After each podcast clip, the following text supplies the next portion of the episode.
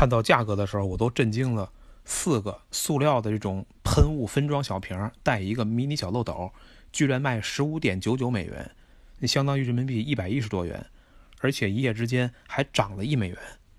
不过想了想，春节前后那段时间，我们这边消毒酒精一百毫升的一小瓶，最高也卖到过三十多块钱，那几乎是平时正常价格的十几倍以上。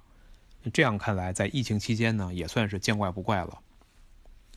欧美当地居民日常给双手、手机、钥匙还有桌面随之进行消毒，这种东西还是挺必要的。这分装瓶啊，有鸭嘴式的和喷雾式的两种瓶盖，可以来替换。分装凝胶和液体两种类型消毒液都很方便，随身携带嘛。在当前呢，也算是一个强需求吧。通过欧度软件分析发现，月销量能达到将近七百件。目前的 BSR 排名在七千名上下，卖家数只有一个。不用说，这种塑胶制品在中国无疑有着非常好的供应链和巨大的价格优势。浙江、广东那边有很多厂家都生产这类产品，而且设计的花样繁多。幺六八八上的供货价格能看到，一百毫升的瓶子普遍不到一块钱，看起来做工非常精致，而且有设计特色的也不过是两块五一个。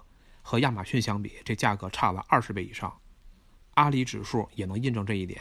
从三月初以来，供应指数一路高升，可以见得市场需求非常旺盛，供应呢也很充足。